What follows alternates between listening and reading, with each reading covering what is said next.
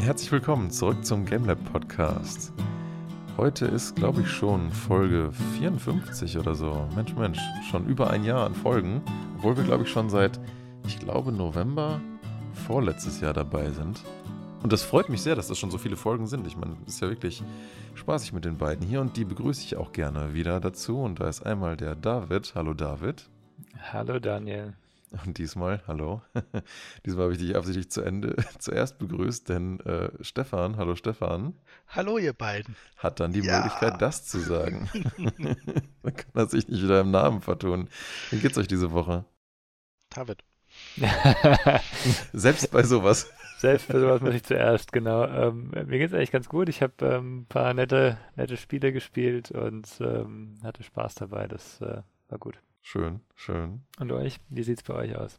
Daniel, bei dir hat es gerade gehagelt, habe ich gehört. Bei mir hat es gehagelt, deswegen konnten wir heute erst ein bisschen später anfangen. Aber es ist ähm, auch wegen des schlechten Wetters äh, so natürlich, man geht halt eh nicht raus und da findet man trotzdem neben der Arbeit auch mal ein bisschen was zum Spielen. Also ich habe tatsächlich auch ein, zwei Sachen mir mal angeschaut äh, letzte Woche, über die ich ein bisschen was erzählen könnte. Cool. Und du, Stefan, hast du auch was? Äh, du hast bestimmt mal wieder, du hast bestimmt gut eingekauft, jetzt wo bei Steam wieder was im Sale war. Ha? Ja, und ich habe darin gestern noch direkt neun Stunden verbracht. Also ich glaube, ja. Uiuiui. Ich war aktiv am Spielen. Ja, willst du, willst du direkt mal von irgendwas davon berichten? Ich kann sehr gerne anfangen. Und zwar gab es jetzt, geht jetzt bis zum 18.05., also für alle schon in der Vergangenheit, ähm, von Team 17, dem Publisher, die halt auch Worms und Co. gemacht haben, ein Publisher-Woche, wo halt alles im Angebot ist, was sie quasi haben. Und da bin ich dann durchgegangen und habe gesehen, die haben auch Demos und habe mir dann halt natürlich ein, zwei Demos von Spielen, die mich interessiert haben, angeguckt.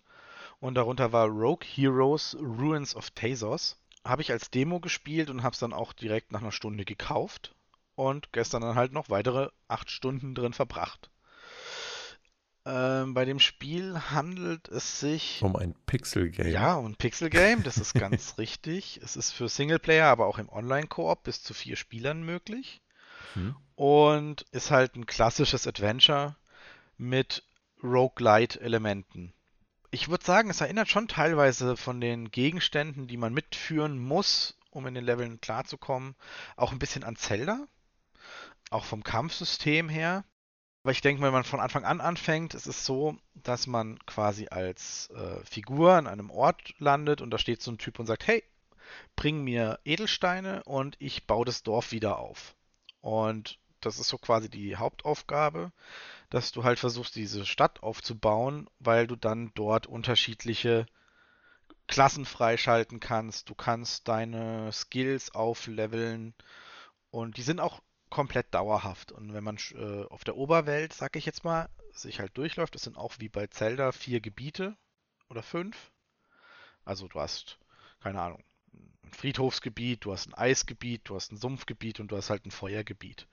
Und in jedem gibt es einen Dungeon und den muss man halt schaffen, um ins endgültige Schloss zu kommen. Also ich weiß nicht, Daniel, wahrscheinlich ringen bei dir die Parallelen einfach nur so, kommen da bei dir einfach nur so rein. Ja, ich meine, es gibt ja nicht so wahnsinnig viele Konzepte ne, für die Art von Game. Genau. Tatsächlich ist hier das Besondere so ein bisschen, du ähm, schaltest halt durch, also du, du kriegst Diamanten uh, in Dungeon kannst du Diamanten einsammeln für, keine Ahnung, in Kisten, Gegner lassen sie fallen, der Boss lässt sie fallen.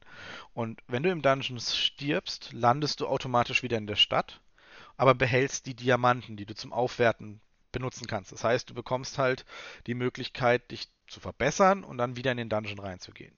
Sobald du aber in diesen Dungeon wieder reingehst, sagt er dir, hey, alles, was du an Diamanten dabei hast, wird auf Null gesetzt. Das heißt, äh, das Betreten des Diamanten setzt quasi den Roguelite-Element wieder deine Sachen zurück und du musst von vorne anfangen zu sammeln. Und kommst dann, weil du sie halt vorher ausgegeben hast, im besten Fall einfach viel weiter oder kannst den Dungeon sogar äh, bestehen. Was mir auch sehr gut gefallen hat, ist, es gibt unterschiedliche Klassen. Du hast einen Magier, du hast einen Schurke, du hast einen Ritter, du hast einen Dieb und die tust du nicht einfach freischalten im Sinne von, hey, du hast die jetzt und wirst eine andere Figur, sondern du ähm, baust eine Schneiderhütte und da ist dann die Schneiderin drin und die sagt, die schneidert dir das Kostüm und dann ziehst du das Kostüm an und wirst damit automatisch zu der Klasse. Mhm. Das finde ich so ein bisschen weitergedacht wird, du wechselst einfach nur den Charakter und bist plötzlich statt Ernie bist du Bert, sondern du bleibst Ernie, du hast nur was anderes an und damit halt eine andere Geschwindigkeit, Schlagkraft und Lebensanzahl. Und das finde ich ganz nett von der Idee her. Nicht ganz logisch, aber äh, trotzdem immerhin, immerhin lustig gemacht. Das ist auch nicht anders als die Class umzustellen an sich, aber es ist dann zumindest in-game. Genau, ja. genau. Jetzt einfach über ein Kostüm, aber ähm, was, was würdest du denn sagen, ist denn so das, was dich jetzt an dem Game irgendwie hookt oder besonders? Weil wenn ich mir jetzt so Screenshots anschaue, ich meine, ja, klar, ich meine, jeder weiß, ich bin jetzt nicht so der größte Pixel-Game-Fan, aber was du so gesagt hast über Spiel, das klingt zwar so ganz witzig, aber jetzt noch nicht nach so dem wahnsinnigen Argument dafür, warum man sagen würde, das muss ich jetzt sofort spielen. Also was ist, was ist jetzt für dich daran besonders, wo du sagst, deswegen macht mir das auch echt Laune und deswegen spiele ich es gerade statt irgendeines anderen äh, Pixel-RPGs? Ich kann dir jetzt gerade wirklich nicht sagen, was mich so richtig dran huckt, ob es da wirklich einen Grund gibt. Also äh, du musst ab und zu mal ein bisschen um eine Ecke denken. Ähm, wo du sagst, okay, jetzt hast du halt ein kleines, kurzes Rätsel. Die Rätsel sind alle nicht schwer. Also du musst halt, gerade wenn man es im Multiplayer spielt und du sollst, keine Ahnung, vier Schalter betätigen, ja gut, du bist zu viert. Hm. Das sind so Kleinigkeiten, wo ich sage, das hat das Spiel schön umgesetzt. Eben mit Schlagmechanik, wie du zuschlägst, vom, bis zum Aufleveln, wo du tatsächlich ähm, deine Waffen auflevelst in Schaden, Geschwindigkeit, Reichweite, damit der Gegner nicht in dich reinläuft dann wird es tatsächlich ab und zu extrem schwer. Also das kann es auch werden. Ich hatte einen Fall, das war mehr oder weniger fast ein Gegrinde gefühlt. Aber es hat trotzdem Spaß gemacht, weil du, das war so ein Friedhof und du solltest ins Mausoleum und du hast halt von einem Geist die Quest gekriegt, hey, in dem Mausoleum ist meine Familie, könntest du sie bitte retten? Und dann sind es sieben Ebenen, wo es halt immer nur noch, du hast immer nur einen Raum und es geht dann halt sieben Stockwerke nach unten aber die Level der Monster wird halt immer schwerer. Also auf Ebene 1 war es 1, auf der nächsten 8 und dann 15 und immer bist du bei Level 60 an Monstern. Du selber hast nicht richtig ein Level, sondern und musst halt gucken, wie weit du kommst. Und da hat mich das dieses, dieses befriedigende Gefühl, ja, okay, es war frustrierend, du bist gestorben, bist zurückgegangen, hast gelevelt, bist rein und bist eine Stufe weitergekommen. Und das hat super funktioniert. Oder wenn du dann ähm, irgendwo kurz hängst und dann siehst, ah, das habe ich übersehen, da ist ja ein Riss in der Wand, das sprenge ich mal kurz auf. Es ist so dieses, ich weiß nicht, vielleicht so ein bisschen Pokémon Zelda Feeling, wo du halt sagst, so, ey cool, du entdeckst neue Sachen, du, du interagierst, du findest die Sachen selber raus. Ähm, ansonsten könnte ich jetzt echt nicht sagen, was mich so sehr huckt, dass ich im Endeffekt kaum darauf warten kann, dass wir das hier fertig gemacht haben und ich weiterspielen kann. Also was ich ganz interessant fand, was ich gut angehört hat, ist sowas, wie, wie, wie du sagst, dass man halt ähm, praktisch das, den Fortschritt an der, am Aufbau ja. des Dorfs sieht wieder. Das finde ich immer nett, wenn du nicht nur einen Fertigkeitsbaum hast, sondern irgendwie ähm, so ein bisschen an der Welt auch merkst, dass die sich verändert. Das äh, hat sich für mich jetzt ganz cool angehört. Du hast halt ähm, auch ganz viele Werkzeuge. Eben, du kommst in, äh, in ein Level nur rein, wenn du, äh, keine Ahnung, Mattschuhe hast, also so Schlammstiefel.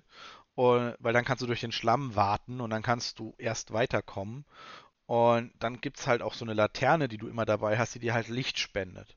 Aber auch die kannst du mit diesen Diamanten, wenn du sie hast, aufwerten. Also größeren Lichtradius oder ähm, dass du, wenn du was damit anzündest, dass es länger brennt, was halt gerade bei Rätseln mit so Fackeln extrem wichtig ist, dass du halt dich nicht beeilen musst, sondern sagst da, da, da und da und fertig. Dann kommt immer eine, also du hast solche, solche, hast du fast überall, hast du so, es gibt keinen Raum oder vielleicht ein, zwei Räume, in denen nichts ist. Ansonsten hast du eigentlich immer in diesen Dungeons Räume, wo du eine kleine Schatzkiste zusätzlich kriegen kannst. Hm. Und das ist eigentlich echt super gemacht von der Idee her. Und die Bosse, ja, ich habe halt leider das Pech, durch das Grinden bin ich sehr stark geworden. Das war vielleicht nicht ganz so cool. Ja, und dann hat man manchmal Sachen noch echt zu schnell weg. Genau, ne? genau. Ich hatte das, äh, das hatte ich zum Ende von Nier Replicant auch irgendwie. Also ich hatte, ich hatte viel zu viel, glaube ich, viel zu lange mit Sidequests und extra Materialfarming verbracht und war am Ende irgendwie so Level 45 oder so. Ich weiß nicht, ob man so hoch sein soll, aber ja.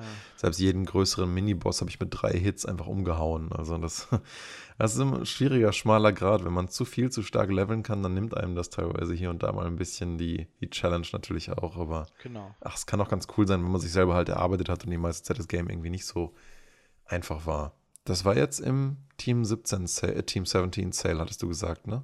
Ja, und das zeigt halt auch sehr, sehr viele kleine, also sehr, sehr viele kleine Ideen, die ich so, so in, in dem Sinne noch nicht gesehen habe. Also zum Beispiel jeder kennt, also wir alle kennen dieses Bestarium.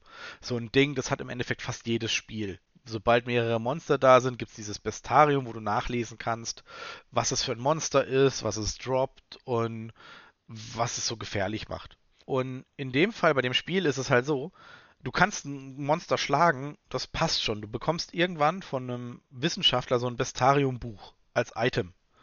Und es trägt Sachen nur ins Bestarium ein.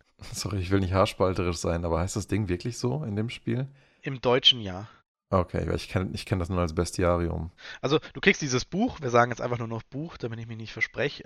dieses Buch hast du im Inventar und es trägt halt nur dieses Monster ein, wenn du das Monster mit dem Buch erschlägst. Also du machst mit dem Buch ein bisschen Schaden, das kannst du übrigens auch leveln, also dass es mehr Schaden macht, und dann musst du das Monster damit töten. Also du musst es nicht, also du kannst einmal mit dem Schwert draufhauen und dann den letzten Schlag quasi mit dem Buch machen. Erst dann wird es eingetragen. das ist quasi imprinted in dein Buch. Ja, genau. Du musst es halt wirklich so, so ich stelle mir das so, wer, wer halt draufhaut. Und dann musst du im Prinzip so 15 oder 16 von, also nehmen wir mal ein Skelett, du hast jetzt ein Skelett mit dem Buch erschlagen, dann tötest du ganz normal mit deinem Schwert oder deiner normalen Waffe weitere 16 Skelette. Dann bekommst du die Möglichkeit im Buch noch äh, das, diesen Eintrag zu meistern. Und damit musst du halt dann den sieb das 17. Skelett nochmal mit dem Buch töten. Erst dann wird es quasi als gemeistert angezeigt, dann kriegst du, was es droppt und, und noch ein bisschen was an Eintrag. Und das finde ich dann schon wieder so eine ganz schöne Idee. Okay, es ist cool, du kriegst Infos über die Welt, über die Monster, aber die Art und Weise, wie du sie bekommst, ist halt ganz lustig gemacht. Ich meine, andere Spiele haben das natürlich auch. Töte 500 vom Ork und du weißt, was er dir droppt und in welcher Prozentzahl. Ja, bei Neo 2 hast du ja auch, ähm, kannst den Boss zwei, dreimal killen und dann kriegst du halt genau. halt mehr Einträge und mehr Lore darüber. Ich weiß persönlich nicht so richtig, was ich von dem System halten soll, weil an sich, es belohnt halt ein bisschen Grinding, aber ja, es könnte dir die Infos ja auch nach dem ersten Kill geben an sich. Du brauchst dir über die Anzahl bei dem Spiel, also während du bei Neo halt den Boss dreimal machen musst, die Gegner äh, die hast du oft genug. Also die Skelette rennen überall rum. Also das ist nicht so, dass du mhm. sie selten irgendwie suchen musst oder so, sondern es ist wirklich oft. Und das macht halt einfach, das ist so genau das, was mich so ein bisschen bei Laune hält. okay. Wem würdest du das empfehlen? Jedem, der, glaube ich, äh, also Sword of Ditto gespielt hat, weil es geht so in dieselbe Richtung. Vielleicht auch sogar Zelda. Und tatsächlich mit der Grafik gut klarkommt. Und dann halt im Multiplayer. Ich glaube, das macht noch ein bisschen mehr Spaß, als jetzt das alleine zu spielen, zu zweit. Es wird nicht schwerer, glaube ich. Also vielleicht die Monster, aber die Rätsel bleiben gleich. Die werden dann halt kinderleicht dadurch. Ja. Du musst halt wirklich nicht um die Ecke denken. Aber ansonsten ist es, glaube ich, so für, für Leute eben zu zweit und dann die Zelda mochten, so als kleine Zwischensnack, weißt du? Ja, und im Multiplayer ist eh alles cooler. Mensch, was für eine äh, tatsächlich nicht geplante Überleitung zu dem Ding, was ich mir kürzlich angeschaut hatte. Denn ähm, ja, nicht nur ist im Multiplayer alles äh, besser, vielleicht, ähm, meiner Meinung nach ist eher im, im Koop alles besser und manche Sachen gehen vielleicht auch sogar nur im Koop. Nur traut sich das kaum ein Entwickler. Nur die, ähm, nennen wir es mal, Indie-Studio-Ableger von EA, die A Way Out gemacht haben, haben jetzt kürzlich ein neues Spiel auf den Markt geworfen. Und zwar nennt sich das It Takes Two. Und auch dieses Spiel ist ein reines Koop-Game, wie vorher A Way Out auch schon. Das hat aber jetzt dafür, dass man es zu zweit spielen muss, nicht wirklich einen Malus, weil du es halt nur einmal besitzen musst. Du kannst dann jemand anderen mit einem Friend Pass einladen und kannst es dann trotzdem zusammen spielen und brauchst nur eine Kopie des Spiels. Klar, für den Publisher EA, die werden wahrscheinlich auch erstmal gefragt haben beim ersten Spiel dieser Art, so, hä, seid ihr euch sicher? Was soll das denn, an zwei Leute nur ein Spiel zu verkaufen? Aber das Ding ist halt, es ist halt auch einfach prinzipiell ein Couch-Koop-Game und dafür, davon würdest du eh immer nur ein Spiel verkaufen, nur dass das halt in dieser Industrie noch kaum jemand macht. Und dass es halt auch hier und da wieder ein paar Koop-Games und so gibt, das freut mich sehr. Dennoch glaube ich, können wir echt noch mehr davon in der Industrie vertragen. Vor allen Dingen von solchen Spielen wie It Takes Two. Dieses Spiel beschäftigt sich, und das ist jetzt kein Spoiler, sondern das bekommen wir in den ersten drei Sekunden mit, mit einer Situation, in der ein Kind davon mitbekommt, dass sich seine Eltern vermutlich trennen wollen und sich eh die ganze Zeit streiten und dann sagen sie halt, na gut, dann machen wir jetzt halt Ende. Und das Kind ist offensichtlich äh, nicht allzu happy mit dieser Erfahrung und ähm, verzieht sich in sein Zimmer und versucht mit so einem männlichen und weiblichen Figürchen, das sie da hat, irgendwie wieder so ein bisschen heile Familie zu spielen. Klingt erstmal alles ein bisschen düster. Was heißt düster? Aber gut, ich meine, solche Sachen passieren da ständig, ne? Ähm, und hat mich in dem Moment erst so ein bisschen an Papua Jo erinnert, mit dem Sohn, der sich in sein Zimmer flüchtet, um seinen alkoholkranken Vater irgendwie zu entgehen, um sich in eine Fantasiewelt zu flüchten, um es dann dort irgendwie zu verarbeiten. Und das war dann ja das Spiel Papua Jo. Hier ist es alles ein bisschen, ich sag mal, ja, ein bisschen, bisschen weniger hart und freundlicher er erzählt, obwohl natürlich der Sachverhalt trotzdem ernst bleibt.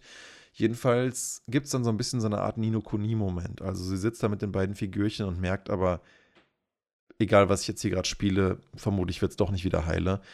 Und ja, fängt halt dann an zu weinen und dann wie gesagt, dieser Nino Kuni-Moment, wo halt, ne, Nino Kuni sitzt ja auch Olli da, nachdem er seine Mutter verloren hat, weint auf sein Stofftier Mr. Drippy und der erwacht zum Leben. Und so ein bisschen sowas haben wir hier auch, dann als Moment nur mit einem kleinen Spin. Und zwar werden in dem Moment dann die, äh, die, die, die, die, die beiden Bewusstseine, Bewusstseins, Bewusstseine, egal, die beiden jedenfalls von ihren Eltern in diese Figürchen transfer, äh, transferiert und die wachen in einer Art, nennen wir es mal, abgewandelten Version der Realität wieder auf. Also ich bin mir recht sicher, dass es nicht die echte Realität ist, weil dafür sind die Level zu abstrus. Weil dann geht eigentlich das Spiel los. Also diese beiden Figürchen erwachen zum Leben. Jeder der beiden Koop-Partner kann sich halt aussuchen, wen er spielen möchte. Jeder muss sich einen aussuchen. Ja, und dann, äh, und dann geht das los. Und äh, es ist auch richtig witzig Storytelling-mäßig gemacht, weil erstmal sind die beiden Wachen in den Körpern dieser Figürchen auf und sind so, was zum Henker ist hier los? Ja, fangen natürlich erstmal an, sich wieder zu streiten, waren sie ja vorher auch schon dabei, wer ist jetzt schuld daran, dass die Situation so ist und wer hat nicht gut auf die Kleine aufgepasst und warum sind wir jetzt als ihre Püppchen und what the fuck, ja. Und ja, aber dann bist du halt gezwungen, sind die beiden halt gezwungen zusammenzuarbeiten. Ich meine, spielen wirst du es eh mit einem Freund oder einer Freundin. Das heißt, der Koop-Gedanke ist an sich eh schon da, aber die beiden Charaktere, die du spielst, sind halt auch dazu gezwungen, miteinander zu arbeiten, sonst kommen sie halt nicht weiter. Und wir haben es jetzt noch nicht so weit angeschaut, so ein, zwei Stündchen jetzt, aber man, man kriegt schon den Eindruck, beziehungsweise den Vibe, dass halt diese Kooperation den beiden Charakteren auch dabei hilft, ähm, ja, ein bisschen auch die Stärken des anderen irgendwo wieder ein bisschen zu wertschätzen. Also Klar kann man jetzt sagen, hm, hm, hm, so eine Trennungsstory, das kann man nicht so simpel aufarbeiten und ja, ein bisschen irgendwas zusammenzumachen. Äh, das wird es auch nicht wieder richten. Aber das, das kann man so und so sehen. Also oft scheitern ja auch Beziehungen daran, dass man einfach zu wenig sich mit dem anderen beschäftigt, ähm, vielleicht irgendwann nur noch negative Sachen irgendwie auf jemanden projiziert oder die Stärken und die guten Sachen des anderen vielleicht nicht mehr so wahrnimmt. Also insofern, ich weiß nicht, was dieses Game noch bietet in Bezug auf dieses Thema. Aber es schien mir jedenfalls zum aktuellen Zeitpunkt ein bisschen mehr zu sein als einfach nur forcierter Koop und ja, dann ist die Story halt abgehandelt, bla bla bla. Und am Ende verstehen sie sich wieder. Aber vielleicht hat das Ding ja auch gar kein Happy End. Ne? Wir, ähm, wir wissen es jetzt noch nicht. Und wenn man sich so A Way, äh, A Way Out anschaut, ohne das jetzt irgendwie spoilern zu wollen, das Ende ist, ich sag mal, kein klassisches Happy End ähm, von A Way Out. Also jeder, der es gespielt hat, der wird schon wissen, was ich meine. Ähm, und deswegen, ich bin mir nicht so sicher, ob dieses Game wirklich positiv ausgeht. Ich nehme stark an, es wird es, einfach weil, ja, die, die wenigsten Spieler werden das der Tochter, für die man als Elternpaar ja versucht, irgendwie, dazu, irgendwie wieder zusammenzufinden, werden es dieser Tochter antun wollen, quasi, den Schmerz zu sagen, ja, nö, das ging jetzt halt doch schief. Das heißt, weil diese Tochter Teil der Story ist, nehme ich an, dass es ein Happy End haben wird, aber ähm, ich lasse mich da auch gerne positiv wie negativ äh, überraschen. Und dabei meine ich jetzt gar keine Wertung meinerseits, sondern einfach, wie die Story dann halt ausgeht. Bin auf jeden Fall sehr gespannt. Was das an Mechaniken beinhaltet, das ist auch sehr cool. Also erstmal ist das Game ultra hübsch designt. Also ich meine, jeder, der A Way Out gespielt hat, der wird auch sehen, dass It Takes Two wirklich grafisch unglaublich hübsch gemacht ist. Also die ganzen Texturen, Materialien, das ist Lighting, das ist wirklich alles unglaublich schön. Ich glaube, es ist mit der Unreal Engine gemacht. Ich kann es nicht sicher sagen, aber das Lighting sieht auf jeden Fall sehr stark nach dieser Qualität auch aus. Die Charaktere kontrollieren sich super tight, also direkt. Es macht wirklich Spaß, nur damit rumzulaufen. Und nach einer kurzen Zeit bekommst du halt auch so dein erstes, ich sag mal, extra Skillset. Also sie, die weibliche Figur, bekommt halt so einen Hammer, also so einen Teil von einem Hammer, mit dem sie halt Sachen kloppen und sich mit dem, mit dieser, mit dieser Y-Form äh, vorne von dem Hammer auch irgendwo dran festhalten und dran schwingen kann und Sachen rausziehen. Und der Typ bekommt halt so ein bisschen wie, ah, wie heißt noch der blaue Typ aus Guardians of the Galaxy mit der Nadel? Wisst ihr das gerade zufällig? Nee. Äh, doch, nee, ich glaube Drax, oder? Äh, nee, Drax ist der große Brute. Ähm, genau. Ja. Der, ich, ich, weiß aber, wenn du Ja, meinst, ja, genau. Ja. So der, der, der, der, der mit dem Mohawk und der Nadel, ja, die immer zurückpfeifen kann. Namen. Ja, ja, deswegen komme ich auch gerade nicht drauf. Jedenfalls sowas in der Art bekommt man. Man bekommt so bis zu drei Nägel, die man halt auch irgendwo hinwerfen kann und dann so auch wieder zurückpfeifen kann. Und das macht ultra Spaß. Also es ist beides sehr unterschiedlich. Du brauchst dich auch äh, gegenseitig natürlich mal wieder, weil der eine vielleicht mit der Nägel, mit den Nägeln irgendwo ähm, die in die Wand schießt und die andere Person, also sie, sich dann mit dem Hammer dran entlang schwingen kann, wie an so einem, ja, wie an so einem Hangel-Ninja-Parcours äh, irgendwie. Und jeder muss halt irgendwie seinen Job machen, sonst kommst du halt nicht voran. Auch Bossfights sind, was das angeht, auch sehr gut gemacht, dass du halt immer merkst, du brauchst den anderen irgendwie. Und ich nehme stark an, dass das auch mit, äh, mit der Zeit zu einem Storytelling-Element werden wird. Also ich bin sehr gespannt. Ich freue mich, das weiterzuspielen und kann das absolut empfehlen. Also für Leute, die vielleicht Brothers am gleichen Controller oder A Way Out mit einem Freund gespielt haben oder generell einfach Koop-Games gerne mögen und es schade finden, dass es davon nicht so wirklich richtig viele coole aktuell gibt, die halt so wirklich nur als Koop gehen und die Rollen von beiden Personen nicht austauschbar sind, dann ähm, da würde ich das spielen. Also ähm, ich bin sehr gespannt aufs Endfazit, aber das wäre so mein aktuelles Bild davon. Wie ist es denn? Ist es jetzt ein, ein, ein Couch-Koop, das du vor Ort spielen musst, oder kannst du das remote spielen? Du kannst es auch, äh, du kannst es auch remote spielen. Also du kannst es, du kannst es, glaube ich, Couch, du kannst es SharePlay und du kannst es mit, dass zwei Leute einen Client haben und das halt auch mit dem Friends Pass. Würde ich, glaube ich, auch empfehlen, weil das Game ist für jemanden, der nur so einen mittelmäßigen, schlechten Rechner hat, glaube ich, schon ein bisschen anspruchsvoller. Also es sieht zumindest dementsprechend schön aus. Also ich kann das jetzt nicht beurteilen, bei mir lief es halt gut und flüssig, aber ähm, ja, es ist nicht das anspruchsloseste Game. Sieht natürlich auch entsprechend, äh, mhm. dementsprechend nett aus. Also es gibt die verschiedensten Möglichkeiten, es zusammenzuspielen. Was du in jedem Fall hast, ist ein Splitscreen. Das ist cool. Und das ist ja sogar ziemlich hilfreich, muss ich sagen. Erst dachte ich so, ha, wieso hat man denn beim Remote Co-op Play überhaupt einen Splitscreen?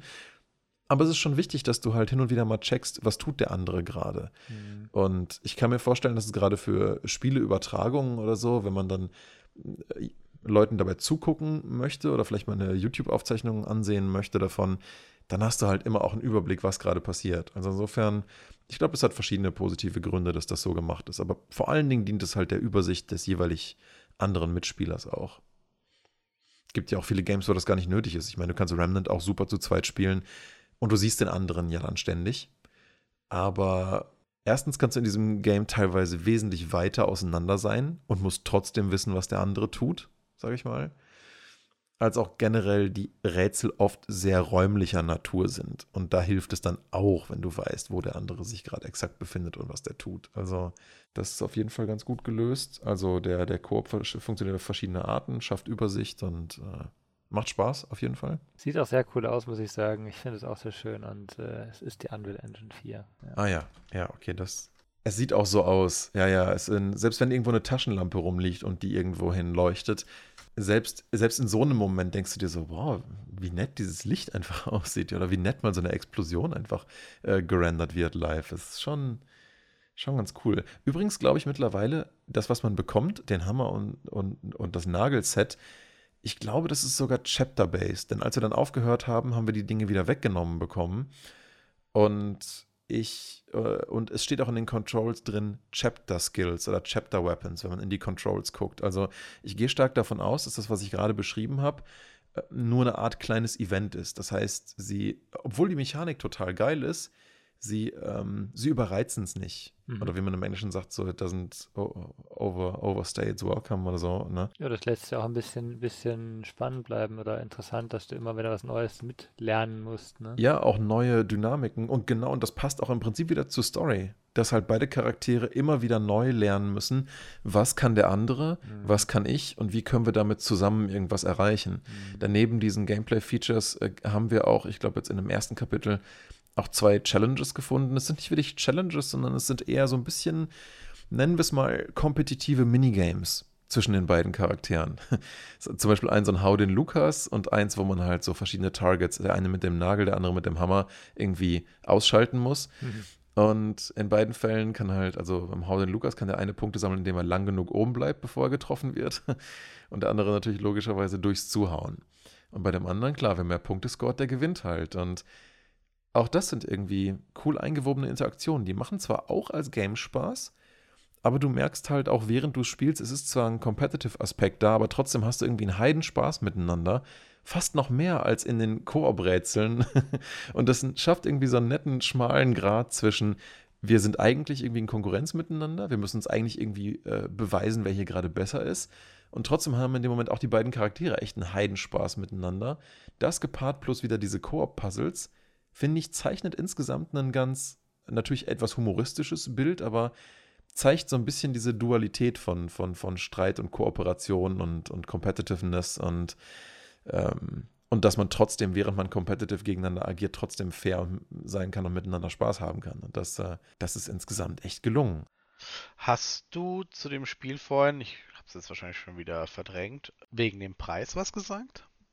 Was, weil ich finde es auch sehr positiv, das ist ja dasselbe Prinzip wie bei Way Out. Ja, du kaufst es halt einmal, kannst dir das teilen und dann ist es auch echt nicht teuer. Also, genau. was hat es gekostet? Ich glaube 39 Euro. Teilst ja. du das? Hat jeder 19 Euro gezahlt. Ähm, wir haben jetzt schon über zwei Spielstunden äh, da drin. Ich meine, ich mache diese, nennen wir es mal Dönerrechnung zwar nicht, aber man, man kriegt da schon, man, man kriegt da wirklich viel Mehrwert raus. Also es ist wirklich, es ist wirklich absolut äh, lohnenswert. Und ich glaube, ich werde es mir am Ende auch selber einfach auch nochmal kaufen, einfach nur um die Entwickler zu unterstützen und es nochmal mit jemand anders zu spielen. Ich finde halt schön, ich hoffe, also das ist jetzt das zweite Spiel und es ist ja derselbe Entwickler gewesen, der halt sagt, hey, es ist ein Zweispielerspiel, du kaufst es einmal, der zweite kriegt es quasi umsonst. Dafür ist es jetzt kostet es halt 40 Euro, ist ja nicht mal ein Vollpreisspiel. Finde ich einfach eine super Idee. Aber Moment mal, 40 Euro ist kein Vollpreisspiel. Für ein Indie-Game, finde ich, ist das schon ein Vollpreis. Ich wollte ich wollt gerade sagen, also günstig ist es nicht, ne? Genau, also sehr günstig ist es natürlich nicht mit 40 Euro, aber wenn es zwei Leute halt quasi damit spielen können, ist es doch schon wieder in Ordnung. Naja, aber Daniel, Daniel hat ja gerade gesagt, er kauft es nachher doch wieder. Ja, gut, also das ist, ja doch eher. wieder 40 Euro. Ja, aber als, als Support-Gedanke halt eher. Es hätte halt, wird nicht nötig gewesen. Bei ihm hat ne? Journey ja. insgesamt auch schon 100 Euro gekostet, weil er sich 20 Mal gekauft hat. Ich meine, man kann es für 5 Euro kaufen. Aber ich habe es auch schon 100 Stunden gespielt. Ja gut, so kann man richtig. das auch sehen. Also vielleicht nicht 100, aber wenn man alle Sessions zusammenrechnet, die ich Leute davor gesetzt habe und ich es mal wieder. Ich selber habe dieses Game bestimmt 25 Stunden gespielt und ich habe bestimmt 50 Stunden zugeschaut, genau. sagen wir mal so. Also ich finde, es sieht auch super aus. Also ich freue mich auch, das mal zu spielen. Selbst wenn ich das durch habe, wir können das dann gerne auch nochmal zusammen mit ein bisschen Abstand, damit ich wieder alles vergesse, was nicht ja. lange dauert in der Regel. Aber ja, das war, das war klasse. Das hat mir Spaß gemacht. Das, ja, cool. Äh, und, und David, was war bei dir so? Tatsächlich habe ich, ich, ich glaube, Stefan, du hattest neulich mal erwähnt, ich habe mir mal Hardspace Shipbreaker geholt. okay. Ähm, weil ich, weil ich, ich finde das Setting eigentlich interessant und ähm, ich fand auch so ein bisschen, also mal schauen, wie das sich wirklich anfühlt. Und ähm, ich, ich bin mal gespannt. Ich weiß gar nicht, ob es einen VR-Modus gibt, aber ich glaube, das würde sogar in VR ganz gut funktionieren. Das Spiel ist die Definition von Grind. Schlechthin. Das ist unglaublich, okay. wie man ich glaube, man kann es auf der leichtesten Stufe anders spielen, aber ähm, du kommst rein und es ist schon interessant, es wird dir Schritt für Schritt erklärt, Tutorials sind eigentlich ganz gut gemacht. Ähm, und dann nimmst du ein erstes Schiff auseinander und ist okay, und dann nimmst du ein zweites Schiff auseinander und plötzlich hast du nur noch fünf Minuten Zeit, bis du wieder irgendwie äh, irgendwie äh, den, den, der Tag sich beendet sozusagen.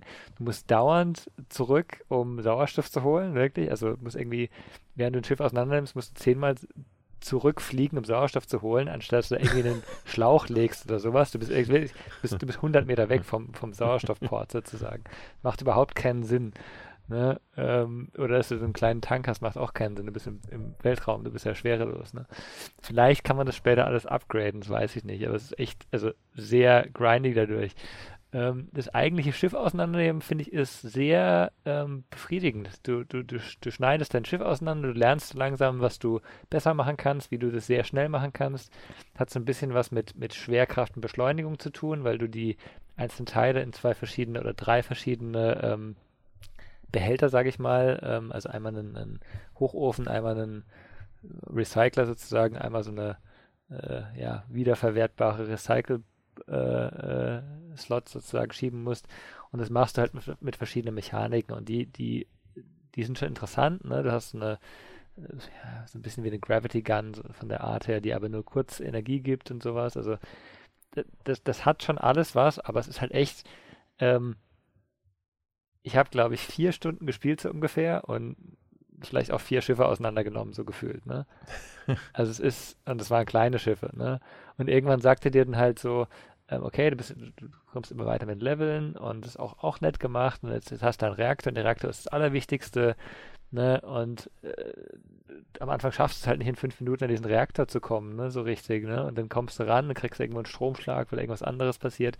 Sehr viel Unerwartetes eigentlich am Anfang, aber es wiederholt sich halt immer wieder. Ne? Und es ist halt so, ich habe dann nach, nach drei, vier Stunden halt so gedacht, hm, also kann ich jetzt wenigstens mal neue, äh, neues Equipment kriegen und dann kriegst du so ein ganz bisschen was und dann musst du nochmal noch ein Schiff auseinandernehmen, noch ein Schiff auseinandernehmen und ähm, das ist schon wirklich sehr grindy.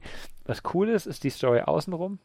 Die Story außenrum ist echt gut gemacht. Du bist halt der, ähm, sozusagen der, wie, soll, wie soll man es nennen, ähm, der, der Sklave einer der großen Firma, die sozusagen alles beherrscht. Ne?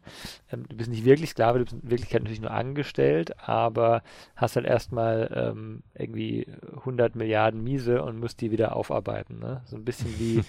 Ähm, dauern. Ne, äh, dann, du kannst sterben, du wirst sofort wiederhergestellt, das kostet aber auch Geld. Ne? Das heißt, wenn du, wenn du zu oft stirbst, dann kommst, du, kommst du, weiter in die Miese, genau. Ähm, ich glaube, von allem, was du erwirtschaftest, wird dir erstmal die Hälfte abgezogen für halt ja, ah, lau laufende Kosten und sowas. ja, genau wie bei Twitch. ähm, also es, ist halt, es ist halt lustig verpackt und es ist halt eigentlich von Anfang an klar, du wirst hier sehr, sehr lange brauchen oder du musst sehr, sehr gut werden. Ne? Das, das ist noch nicht, ich, ich glaube, dass man da erst so nach 20 Stunden so richtig in die in den Flow kommt, wo es weitergeht. Ähm, aber ja, es, es, war ein nettes Erlebnis oder ist ein nettes Erlebnis. Ich glaube, ich werde schon nochmal reinschauen. Es ist schön gemacht, finde ich, vom, vom, vom Grundaussehen. Jetzt nicht irgendwie schön im, im Sinn, dass ich sagen würde, ein tolles visuelles Spiel, aber es ist sauber und es funktioniert alles, sage ich mal. Mhm.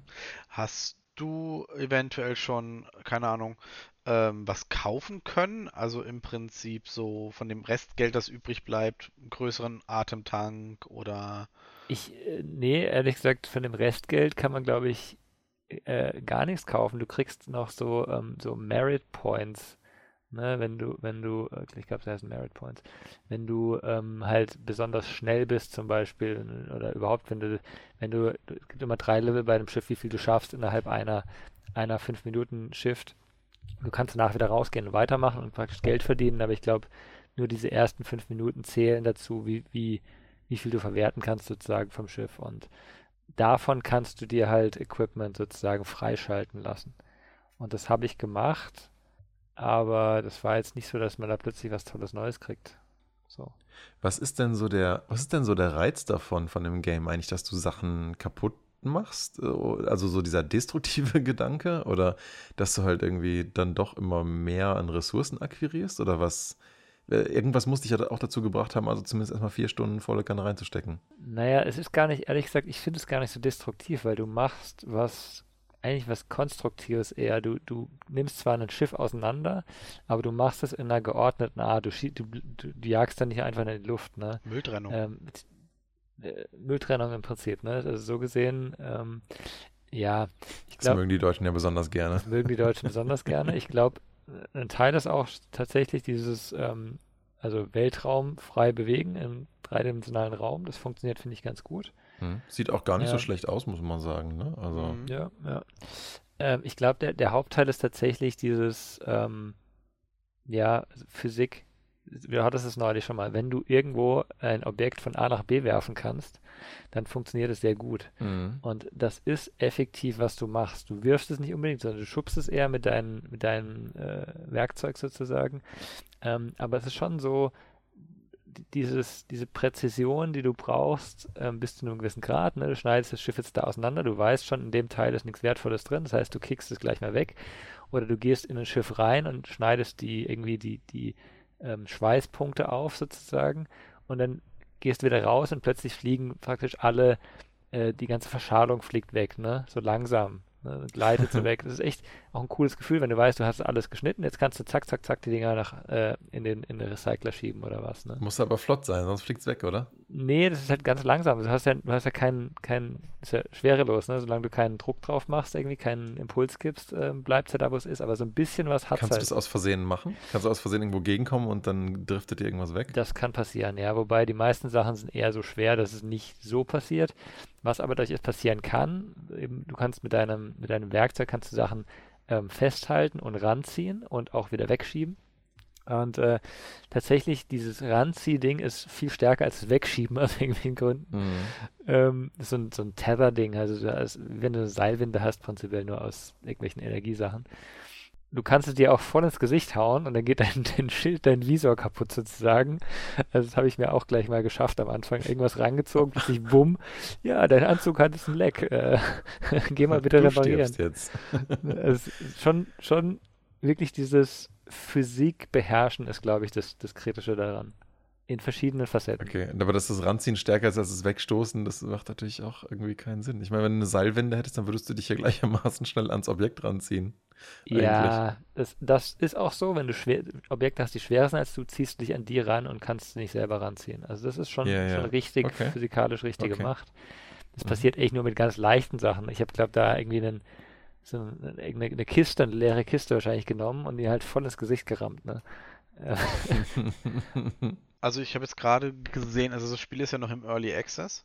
Ja. Und ich habe mir jetzt gerade die Roadmap auch parallel kurz durchgelesen und da steht auch Earn and Upgrade Powerful Tools and Equipment.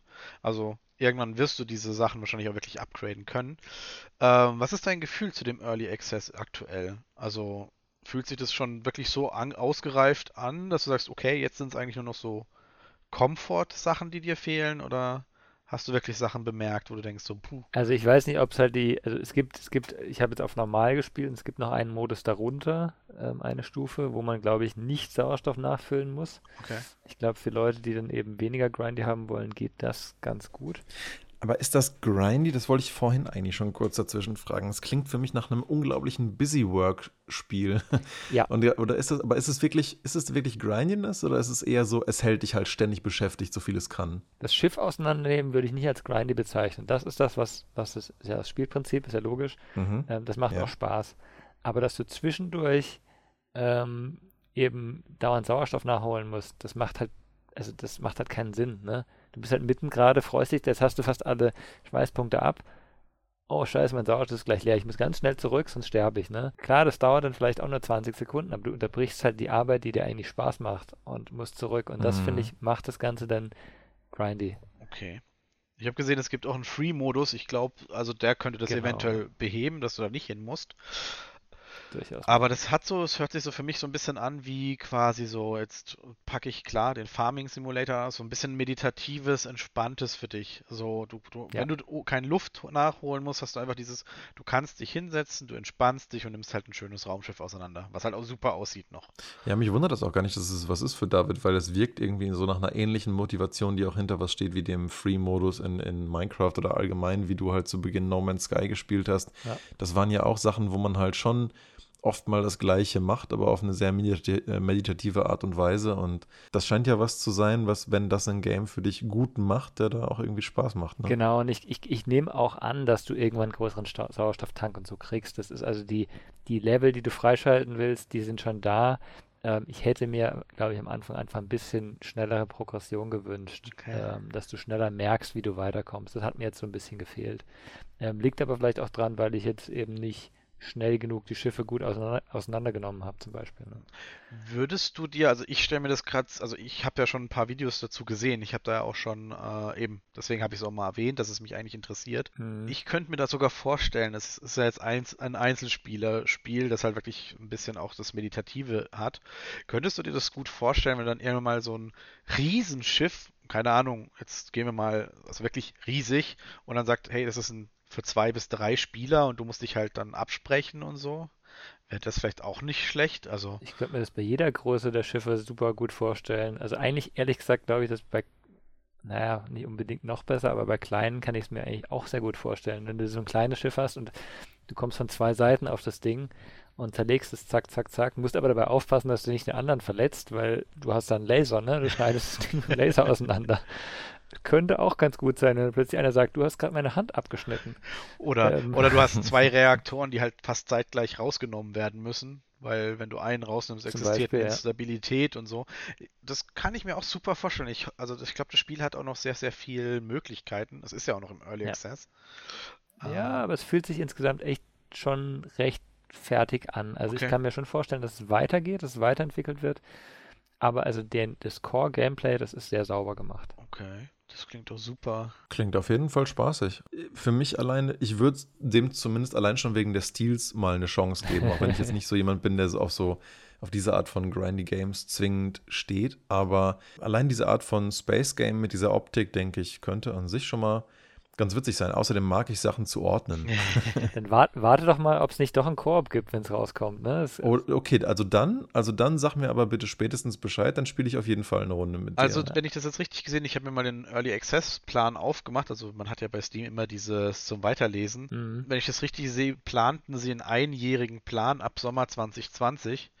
Das heißt, dass es sich jetzt schon so fertig anfühlt, kann tatsächlich sein, weil es im Sommer 2021 vielleicht den Early Access schon verlässt. Das ist möglich, ja. Ich denke mal, dass es vielleicht später dann ein Update gäbe oder so und dass das, ich denke auch, dass es ein sehr kleines Entwicklerstudio ist, dass die dann vielleicht irgendwann mal einen Multiplayer hinzufügen. Ansonsten einfach das als Singleplayer-Spiel machen. Was mich daran auch freut, ist, dass es endlich mal wieder auch eins der positiveren Beispiele für Early Access ist. Ähm, für mich ist dieses ja. Thema ja eigentlich fast gestorben mittlerweile, überhaupt noch Early Access Sachen zu unterstützen, weil halt eben leider auch so viel Mist passiert in diesem äh, Metier. Du hast viele negativ, also ich habe tatsächlich sehr viel positive Early Access Sachen erlebt.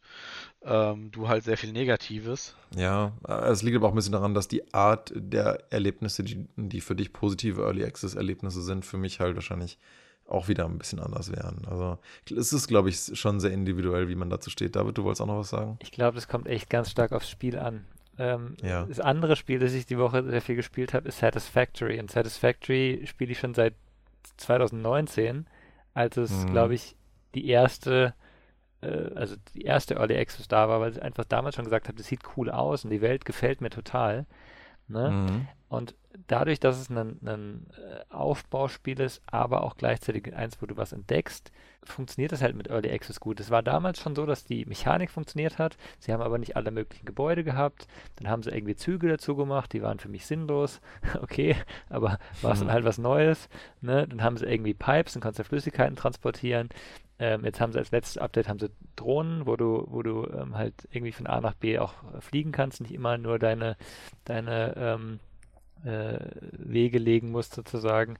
Und das ist, also ich finde, das entwickelt sich einfach gut weiter und immer, ich, ich mache da immer, ich, ich spiele es irgendwie da eine Woche oder zwei und ähm, baue wieder irgendwie was Neues auf, was es Neues gibt und dann mache ich wieder Pause und nach einem halben Jahr, das ist, ist ein bisschen wie ein gutes DLC im Sinne von, ich habe neuen Content, wenn ich wieder reinkomme und habe wieder mhm. aber an dem ganzen Spaß, weil sich die ganze Welt zwar nicht als Welt weiterentwickelt, aber wie ich sie empfinde, entwickelt sich weiter. Ne? Davor war es immer total nervig, zum Beispiel, dass ich über einen hohen Berg irgendwie eine, eine Pipeline legen musste.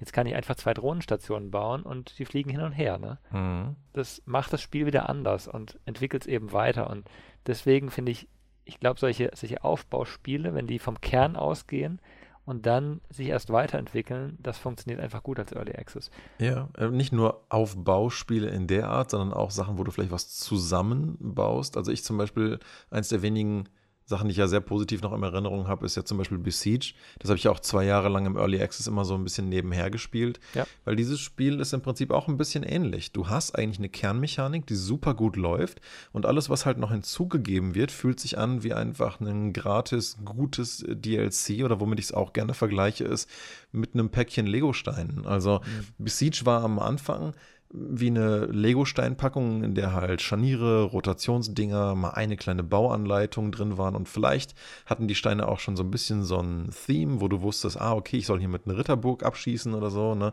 Vielleicht so eine Art Katapult bauen. Dir war aber völlig freigestellt, wie und du kriegst dafür halt im Prinzip endlos Steine, aber von begrenzten Typen mhm. zur Verfügung. Und je mehr sich Besiege weiterentwickelt hatte, desto mehr Päckchen hat man dir im Prinzip dazu geschenkt mit neuen Arten von Steinen. Das heißt, das Kernspiel hat im Prinzip wie eine Art Lego-Bau auch immer ähnlich viel Spaß gemacht, nur deine Möglichkeiten sind immer komplexer geworden und sind immer mehr Themes, nennen wir es mal, in Form von Level-Paketen dazugekommen, wo du halt versuchen solltest, konkret irgendwelche Sachen damit zu lösen. Dennoch war Besiege im Editor-Modus immerhin weiter nichts anderes als, du kannst halt einfach lustigen Kram bauen und irgendwelche Maschinchen bauen und gucken, ob die halt physikalisch funktionieren. Und das hat wirklich nach wie vor echt Spaß gemacht. Ich gucke auch jetzt spätestens alle drei, vier Monate mal rein, um einfach zu gucken, gibt es wieder ein paar neue Steinchen. Und meistens gibt es das. Ja. Also vielleicht irgendwelche Seilwinden, irgendwas Magnetisches, irgendwelche neue Arten von Scharnieren oder Rotationsdingern oder Netzen, die du dann, keine Ahnung, was weiß ich, ne? Es ist immer wie eine neue Art kleines DLC und da, um das nochmal abzurunden, das ist, glaube ich, auch dann, wann sich ein Early Access soweit ganz passend auch anfühlt, wenn du das Gefühl hast, ich habe schon ein fertiges Erlebnis und es wird bloß noch besser und angereichert, anstatt überhaupt erst das zu bekommen, was es schon hätte haben sollen. Ja, also sehe ich, sehe ich auch so. Ich glaube, es geht auch anders. Es geht auch, ein unfertiges Spiel zu haben, aber du musst es dann ganz klar definieren, wo die Grenzen sind. Also ein gewisser Teil muss auf jeden Fall fertig sein, ob das jetzt das erste Level ist oder ob das ob du sagst eben ähm, die erste Spielmechanik, ne? also wenn du ein Spiel hast und sagst, okay, ihr könnt zum Beispiel kämpfen, Kampfsystem ist fertig, ähm, aber alles andere, Handelssystem, Reisesystem, das kommt alles noch. Ne? Und dann kommen die Sachen aber auch ähm, eben Schritt für Schritt rein, dass du eben äh, diese Weiterentwicklung mit erlebst, sage ich mal. Das, das ist, glaube ich, auch das Kritische, dass du da merkst, dass es auch weitergeht, weil ich habe neulich irgendein Spiel angeschaut, ich weiß nicht mehr, was, was es war, aber es hat sich auch super interessant angehört und dann stellt halt nebendran, ja, Abandonware, ne? Ist mhm. halt im. Early Access rausgekommen, die Entwickler machen es nicht fertig, das ist halt dann total frustrierend, wenn du so ein Spiel gekauft hast und merkst, es passiert halt nichts mehr. Ja, das ist absolut super frustrierend. Aber ich meine, das ist natürlich auch das Risiko, was du jedes Mal gehst mit Early Access. Deswegen ist es ja Early Access, weil die wollen ja verifizieren, sind wir mit unserem Produkt auf dem richtigen Weg. Also im Prinzip nutzen sie mit Early Access den Weg des Lean Startups, nenne ich mal. Ja. Nenne ich mal, ähm, zu gucken, funktioniert unsere Idee, sind Leute bereit dafür zu bezahlen und sollten wir sie weiterentwickeln. Und das ja. kann natürlich auch sein, dass du halt negativ validiert wirst, ne? dass halt dir die Leute zeigen, dadurch, dass es halt vielleicht zu wenige interessiert, hey, unsere Idee geht nicht in die richtige Richtung. Und das ist natürlich das Risiko, was bei Early Access immer bleibt. Kann irgendwo. dir aber auch bei mhm. vollendeten Spielen passieren. Also so ist es ja nicht heutzutage. Ja, und vielleicht ist es dann besser, es passiert dir als Entwickler. Natürlich ist es besser, das passiert dir während der Entwicklung, dass du siehst, du bist auf dem Holzweg. Nur für deine potenziellen Konsumenten ist es halt absolute Kacke, weil die haben halt dann schon bezahlt und die haben halt gewisse Erwartungshaltungen und Hoffnungen. Aber, ne, wie ich schon sagte, das ist halt das, das ist halt das, worüber du dir bewusst sein musst, wenn du halt ein Early Access Game bezahlst. Und deswegen mache ich das persönlich nicht mehr oder nur noch sehr, sehr selektiv, wenn auch nur auf Empfehlung, wo ich es dann selber irgendwie wirklich gut finde, aber ich kann dir ehrlich gesagt nicht sagen, was das letzte Early Access Game ist. Es ist für mich immer schon so. Hm. Ich finde halt bei Early Access, also du musst meiner Meinung nach einen signifikanten Rabatt haben, damit du in, dies, in dieses da reinwagst. Ja. Ne? Und ich meine, okay, wenn du es in den ersten ein bis zwei Stunden merkst, dann kannst du ja meistens noch irgendwie zurückgeben. Das ist ja dann okay irgendwo. Aber ähm, der, der, der Punkt für mich ist halt, also ich weiß nicht, ich hätte wahrscheinlich Minecraft Gut, ich habe Minecraft früh gekauft, als es noch in der Alpha war. Da hat es, glaube ich, auch nur 5 Euro gekostet. Ja, ganz am Anfang war Minecraft ganz gratis oder Temtem nur für einen Zehner. Ja. Das kann man mal machen. Ne? Damals, damals für 20 Euro das kaufen, hätte ich vielleicht auch nicht gemacht, weil da gab es ja auch den ganzen Extra-Content, den es jetzt gibt, nicht, noch nicht. Ne? Ich glaube, ein, ein Early Access-Spiel hat auch das Potenzial, groß zu werden, wenn sich es am Anfang billiger präsentiert. Ein bisschen die Entwicklung mitfinanziert, gleichzeitig eben den Entwicklern zeigt, das ist ein guter Weg, auf dem wir sind. Ähm, ich glaube, dass also Early Access immer noch viele Möglichkeiten bietet, aber man muss es halt auch richtig nutzen. Ja, absolut. Ja, gut. Jetzt haben wir im Prinzip nur über drei Games die Woche gequatscht, die wir so gespielt haben. Aber ich meine, warum nicht? Vielleicht war da ja für den einen oder anderen eine ganz passende Empfehlung ähm, mit dabei. Was hat denn der Stefan, wie hieß deins nochmal? Das war. Ähm, Rogue Heroes. Genau, Rogue Heroes. Dann hatte ich It Takes Two und ähm, David Heart Space Shipbreaker hieß das, ne? Korrekt. Und ein bisschen Satisfactory, aber ja, das war nur ne-, nebenbei. Ja, ja, ja. nee, alles äh, drei sehr verschiedene, aber drei ganz coole Sachen. Also, ja, bin mal gespannt, natürlich, was du in Zukunft noch zu, zu Shipbreaker so sagen wirst, äh, wenn das mal weitergeht was da eventuell so kommt. Ich halte euch gerne auf dem Laufenden zu It Takes Two, mhm. wie das Spiel am Ende so gewesen ist. Und Stefan, vielleicht hast du ja nächste Woche noch ein weiteres Team 17 Game, zu dem du uns ein bisschen was erzählen willst. Denke ich schon. Ich denke, das eine kriege ich durch. Oder was mir vorhin noch einfiel währenddessen, weil ich mir dachte, vielleicht ist das gar nicht so ein doofes Thema für nächstes Mal, ist äh, Grindy Games oder Grind-Mechaniken. Warum spielt man das wann und wer hört wann auf? wann ist es was für einen und wann nicht? Das können wir gerne machen. Oder was ist eigentlich der Reiz von Grindy Games? So, da könnte man sich vielleicht mal drüber unterhalten. Ja, können wir gerne machen. Finde ich auf jeden Fall sehr interessant als Thema, ja. Mhm. Ja, dann lass doch mal schauen, ob wir, ob wir das nächste Woche vorbereitet kriegen oder einfach wieder weitere Games empfehlen. Alles klar, dann. Macht euch eine schöne Woche und dann Danke bis zum nächsten Mal. Bis dann. Bis dann. Ciao. Jo, bis dann. Ciao.